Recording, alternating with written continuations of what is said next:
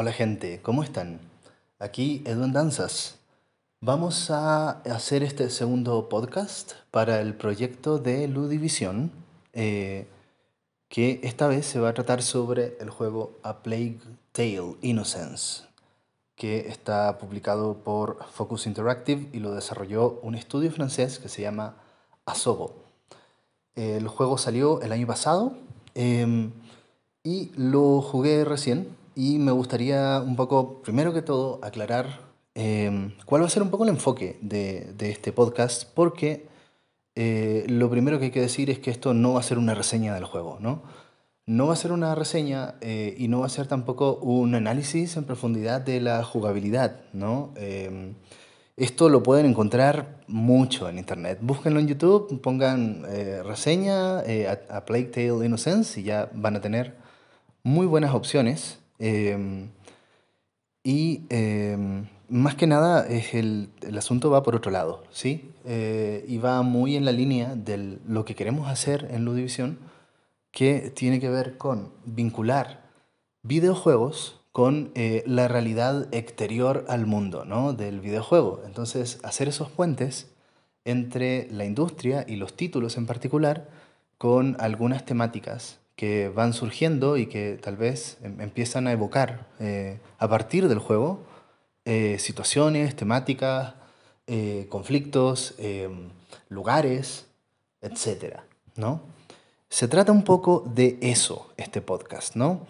Entonces, primero voy a tratar de resumir en, términos generales.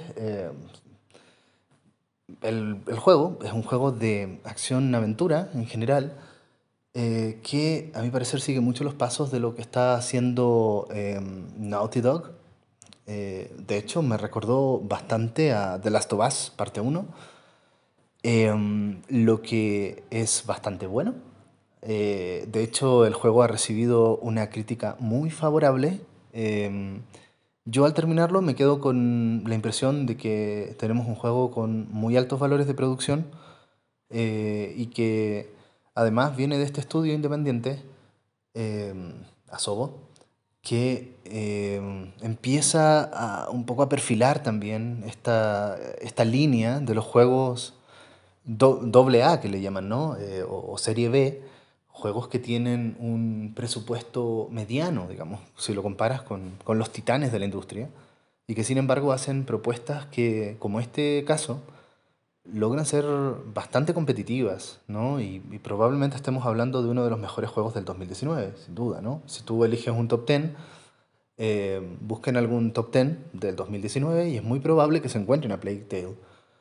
Em, el juego tiene muchos elementos de sigilo em, y eh, narra la historia de un par de niños que al iniciar el, el viaje, digamos, la aventura, quedan huérfanos y tienen que escapar y sobrevivir a los peligros de la peste negra, eh, la Inquisición y una plaga de ratas que tiene una especie como de halo sobrenatural, ¿no? Y bueno, eso sería todo lo que voy a decir en términos de eh, la jugabilidad. Y eso sería la parte de reseña, ¿no? Ahora, lo interesante, lo que quiero plantear aquí, varios temas. Primero, eh, el asunto del realismo eh, medieval, tener juegos medievales realistas, ¿no? Algo que probablemente se nos venga inmediatamente a la cabeza si estamos en el mundo, eh, Kingdom Come Deliverance, ¿no? el juego checo de Warhorse, que salió, si mal no recuerdo, también en el 2019 a principios, y que fue muy controvertido por temas de género y por muchos otros temas conflictivos que estaba planteando desde una perspectiva realista. ¿no? Eh, al inicio de A Plague Tale también queda la impresión de que está frente a un título que busca un realismo, ¿no? Eh, un poco spoilers alert, eh, al final el, el, juego da un giro bastante fuerte hacia lo fantástico y hacia lo sobrenatural. está bien, está bien. Ahora, la primera, las primeras horas del juego, tú lo vives un poco como una especie de simulación medieval, tal vez no tan abierta como lo que pasa con Kingdom Come, eh, pero Pero de todas maneras, eh, los escenarios que están planteando, la situación, tú le puedes decir, además te, te plantean el año, te dicen, oye, 1348, si mal no recuerdo, eh, en el sur de Francia, ¿va? Tiene un mundo ficcional referencial. Entonces, claro, tú te quedas con la impresión de, oh, mira, qué interesante, sí, vamos a ver cómo es la época medieval, vamos a ver cómo retratan, ¿no? En este juego los escenarios y la vida, ¿no? Em, y otra cosa, eh, bueno, partamos por esto, la comparación aquí de, Kingdom Come con, con A Plague Tale, ¿no? Que son títulos que están apostándole un poco a eso, al menos a Plague Tale en su primera parte. Eh, el enfoque no tiene nada que ver, ¿no? Eh, no tiene nada que ver. Eh, y sobre todo en estos temas de género, ¿sí? Eh, la protagonista del juego, Amicia, esta chica noble, es, mujer, es obvio, ¿no? Pero no, no, es, no es para nada menor. Lo otro interesante es que tú pasas gran parte del juego en la dupla en- entre los hermanos, ¿no? Amicia y Hugo. Y los dos son niños. Amicia es adolescente, digamos, ¿no? Tendrá, nunca te dicen la edad que tiene, pero uno se imagina que tiene 17 años, algo así, 18 años. Eh, y Hugo es un chico, tendrá 6 años, ¿no? Eso es lo que tú puedes inferir porque no, nunca te lo dicen. Mm, Entonces ahí eh, empieza a haber un asunto que, que a mí me parece lo más interesante, que es los niños en el medioevo.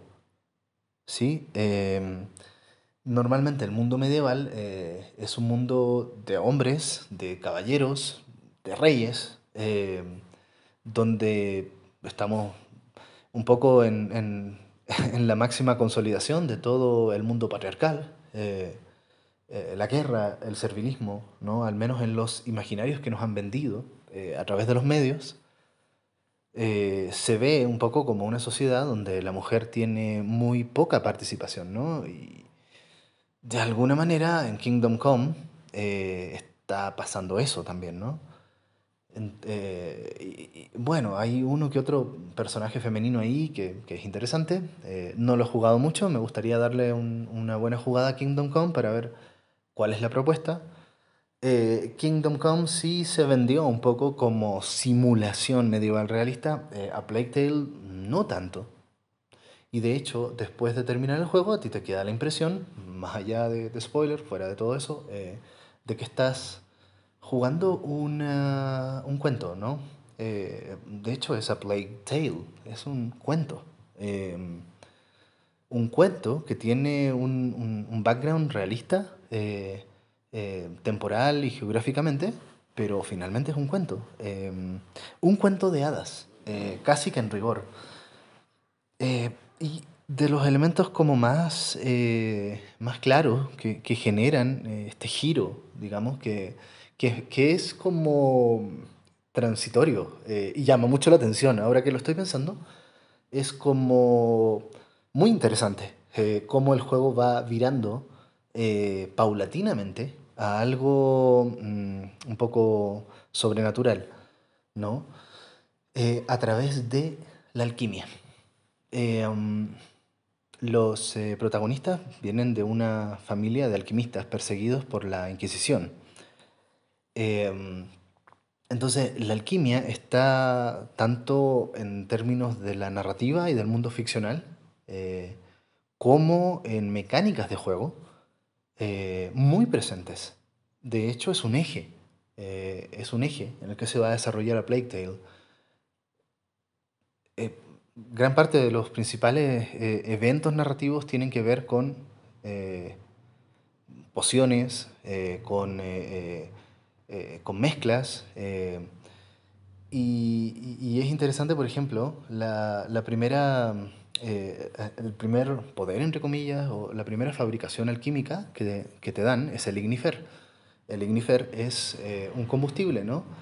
Eh, que te permite encender antorchas y, y- y bueno, esa es la otra cosa que creo que es interesante aquí. Em, el gameplay del juego está bastante bueno.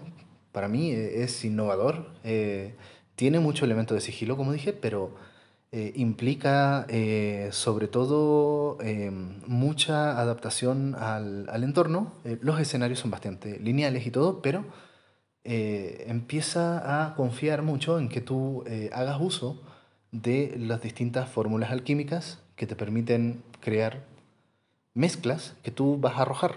La protagonista usa una onda o puede arrojar las cosas con la mano em, para producir efectos, ¿no? Eh, entonces, gran parte del juego, cuando tú lo vas jugando, tú dices, oye, qué interesante entender primero que eh, los magos, ¿no? Eh, la, la, visión, por ejemplo, del, entre comillas, mago de, de calabozos y, y dragones, de AD&D, como este personaje que tiene inteligencia alta y que se la pasa en libros y que estudia y que tiene que hacer rituales para realizar magia, todo eso es una alegoría del alquimista medieval. ¿Sí? Eh, y, yo no sé, en verdad, si me decepcioné o no. Eh, me queda esa duda. Yo creo que debe haber sido una decisión difícil. Eh, el, giro fantástico que, toma el juego, ¿no? Porque hasta las primeras horas tú puedes entender un poco. Yo, yo me preguntaba, bueno, ¿y por qué tanta rata? ¿Por qué la plaga de ratas es tan importante ¿no? en este juego? Ah, yo dije, no sé, no, no te lo explican, pero sacando conclusiones y hay que investigar también un poquito más sobre, sobre la peste negra. A ver, estaba la guerra eh, de los 100 años con Inglaterra. Eh, de hecho, en una de las partes tú, tú avanzas por un, un, campo de batalla desolado, lleno de cadáveres. Entonces tú dices, a ver, eh, mucho muerto por la, por la plaga, digamos, de la, la bacteria que, que produjo esta enfermedad. Entonces, va, los ratoncitos empezaron a comer ahí los, eh, los cadáveres, los cuerpos. Eh, no tengo idea si los ratones fueron vectores de, de esta, eh, de esta bacteria. me queda todavía ahí que investigar. pero, pero bueno, o sea, de alguna manera tú te vas inventando, ah, sí, ok, me parece coherente en el sentido que haya muchas ratas, ¿no? Eh, después ya todo tiene una explicación muy extraña, eh, pero que técnicamente en términos de, bueno, si quieres ver efectos y cosas extraordinarias en el juego, lo vas a ver, ¿no? Eh, de hecho, la, la, batalla final es muy épica, está muy fotografiable y el juego se vuelve, parece como de acción. pero bueno, volvamos al asunto de la alquimia y sobre todo eh, eh, entender la, la, protoquímica, por decirlo así, eh, y el estudio de, de, cómo crear ciertas sustancias que, que, generan una explicación que en ese entonces, claro, ¿cómo, cómo lo explicas?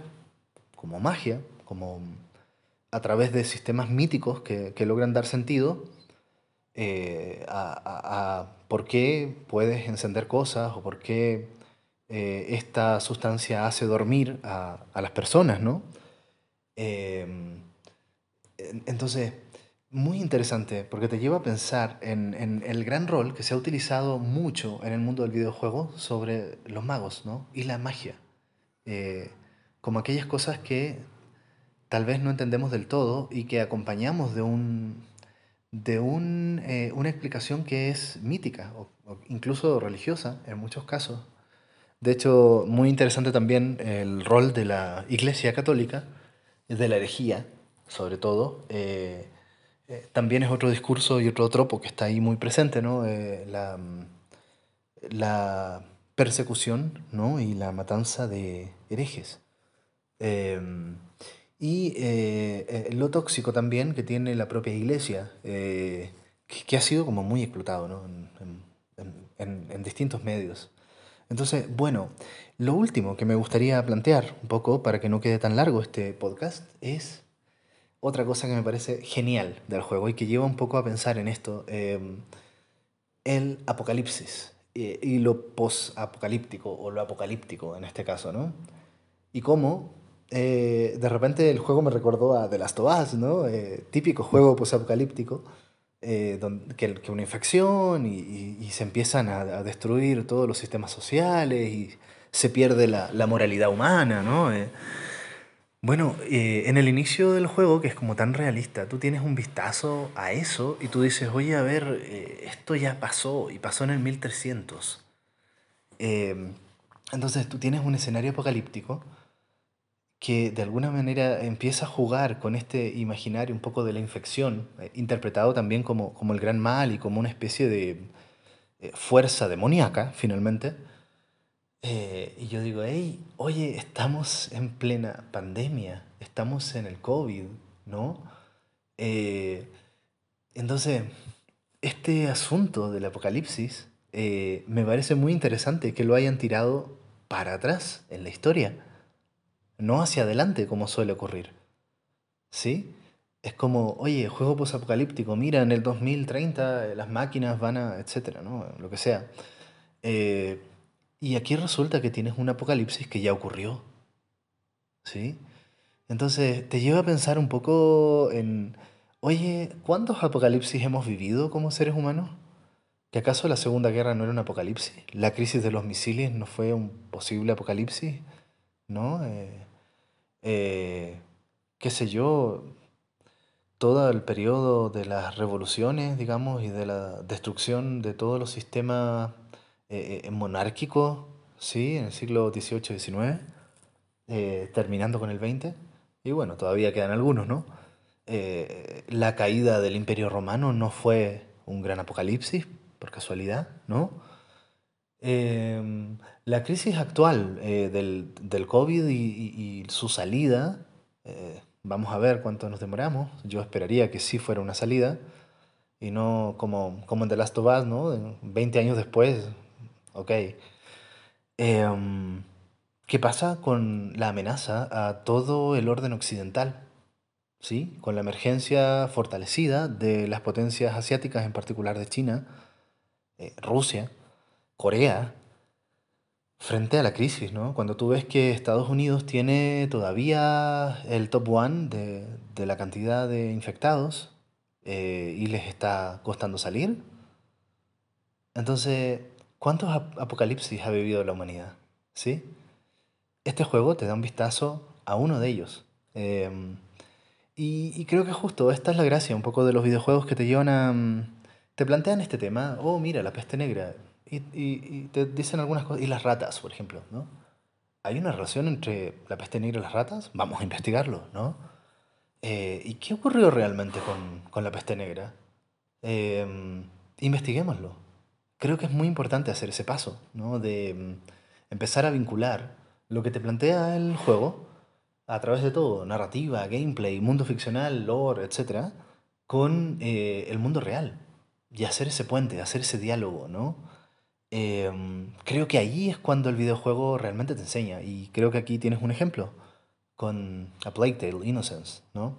Un gran juego, sí, lo recomendamos de todas maneras, y bueno, con esto ya llegamos un poco al final del podcast, ¿no? Eh, vamos a seguir un poco articulando eh, este tipo de, podcast entre mm, comentarios eh, a partir de un juego y otros comentarios que son más generales, tal vez sobre la industria y sobre otras temáticas que empiezan a, a emerger, ¿no? Eh, me gustaría mucho hablar sobre el terror en general eh, y el terror a partir de videojuegos eh, y de los distintos subgéneros que tú puedes ver en el terror, ¿no? Ahí tenemos un tema pendiente, vamos a ver si lo desarrollamos pronto, ¿va?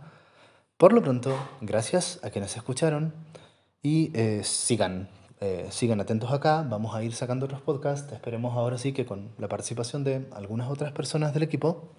y será hasta pronto, gente. Bye bye.